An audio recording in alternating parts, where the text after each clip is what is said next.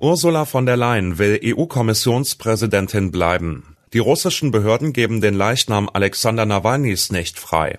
Und die Bayern müssen sich ans Verlieren gewöhnen. Das ist die Lage am Montagabend. Spiegelredakteur Ralf Neukirch hat diese Lage geschrieben. Am Mikrofon ist Johannes Schmidt.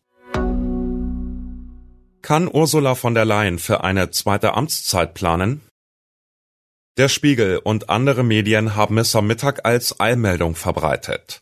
Ursula von der Leyen will eine zweite Amtszeit als Präsidentin der EU-Kommission. Eine Überraschung war das nicht. Von der Leyens Ambitionen sind seit langem klar. Heute hat sich die CDU-Politikerin in den Vorstandsgremien ihrer Partei erklärt.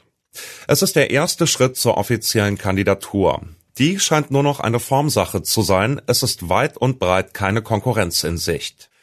Spiegelkollege Markus Becker schreibt in seiner Analyse, dass nach der Europawahl am 9. Juni jemand anderes von den Staats- und Regierungschefs für den Posten nominiert und danach vom EU-Parlament bestätigt wird, erscheint unwahrscheinlich. Aus Brüsseler Sicht ist das eine gute Nachricht. Von der Leyen hat in den vergangenen Jahren der Kommission immer mehr Macht gesichert. Dass die EU erstmals im großen Stil Schulden aufnehmen durfte, um die Corona-Folgen zu bekämpfen, ist ihr Werk. Nach ihrer Wiederwahl will sie den Posten eines Verteidigungskommissars schaffen. Ob es für Europa gut ist, wenn einer einzelnen Behörde immer mehr Kompetenzen übertragen werden, ist eine ganz andere Frage. Was verbergen die russischen Behörden? Der Kreml behauptet, Alexei Nawalny sei am Nachmittag des 16. Februar an einem Blutgerinnsel gestorben. Mittlerweile gibt es an dieser Version massive Zweifel. Aufschluss könnte nur eine Obduktion bringen. Doch die russischen Behörden weigern sich nach wie vor, den Leichnam des Regimekritikers herauszugeben.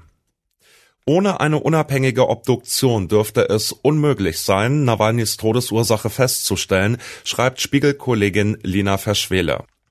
Noch könnte eine Untersuchung des Leichnams zuverlässige Befunde bringen, erklärt die Rechtsmedizinerin Stefanie Ritz von der Uniklinik Düsseldorf, mit der Lina gesprochen hat.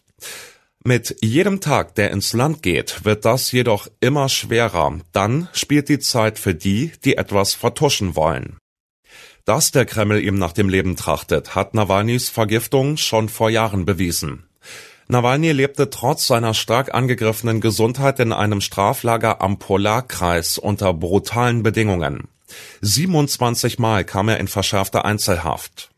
Nawalnys Witwe, Julia Nawalnaja, wirft dem russischen Präsidenten Wladimir Putin vor, ihren Mann ermordet zu haben. Woran auch immer der Oppositionsführer gestorben ist, wer politisch für seinen Tod verantwortlich ist, steht außer Frage. Wie lange bleibt Tuchel? Als Fan des ersten FC Köln sind dies keine leichten Tage für unseren Autor. Doch sein Schmerz wird gelindert durch die Lage des FC Bayern. Drei Niederlagen in den vergangenen drei Spielen, acht Punkte Rückstand auf Tabellenführer Leverkusen. So desolat hat man den Seriensieger der vergangenen Jahre seit Ewigkeiten nicht erlebt. Was ist los mit dem FC Bayern? fragt Spiegelkollege Markus Bark in seiner Analyse.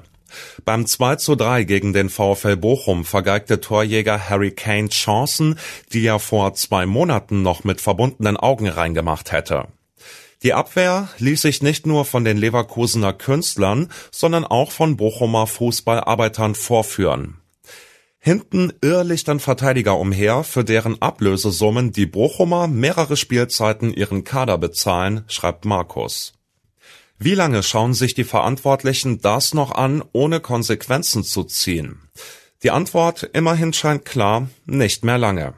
Vermutlich würden nur ein Sieg gegen RB Leipzig am Wochenende sowie ein Weiterkommen gegen Lazio Rom Anfang März Tuchels Job retten, schreibt Kollege Daniel Montazeri.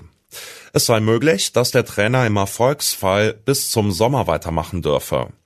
Mit einer Bayern-Zukunft über die Saison hinaus rechnet aber vermutlich nicht einmal Thomas Tuchel selbst, schreibt Daniel. Was sonst noch wichtig ist. Vierter Jahrestag des rassistischen Anschlags. Scholz und Faeser gedenken der Todesopfer von Hanau.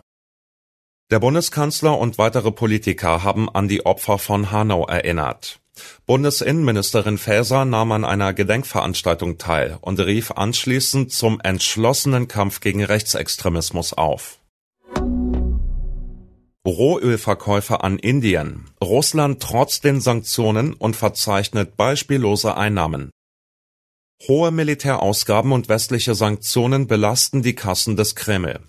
Gleichzeitig verbucht Moskau erhebliche Einnahmen, auch dank massiver Rohölexporte nach Indien, die einen Rekord erreicht haben. Schutz von Minderjährigen. EU-Kommission eröffnet Verfahren gegen TikTok. Ist TikTok suchterzeugend gestaltet, verbreitet die Videoplattform schädliche Inhalte? Die EU-Kommission möchte das in einem förmlichen Verfahren herausfinden. Soweit die Lage am Abend. Alle aktuellen Entwicklungen finden Sie auf spiegel.de. Wir melden uns hier wieder morgen früh mit der Lage am Morgen.